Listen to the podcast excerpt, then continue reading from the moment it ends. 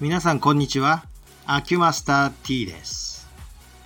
今日ね、今ちょっとお買い物に吉祥寺まで行ってきたよ。あのー、三鷹からだけどね、チャリです。思った通り、やっぱり風強いっす。えー、と、強風が吹いてきてゴミも舞ってますので、目にゴミが3回ぐらい入って、うーん、ちょっと痛かったね。えー、多分これで目洗ったらいっぱいゴミが浮いてることでしょう。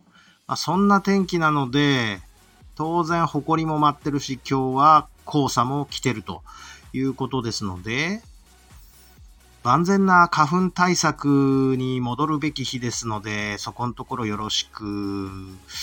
えっと、炎症が起こるとヒスタミンがあの出て、ますます炎症ひどくなるので、皆さんお気をつけください。はい、どうもありがとうございました。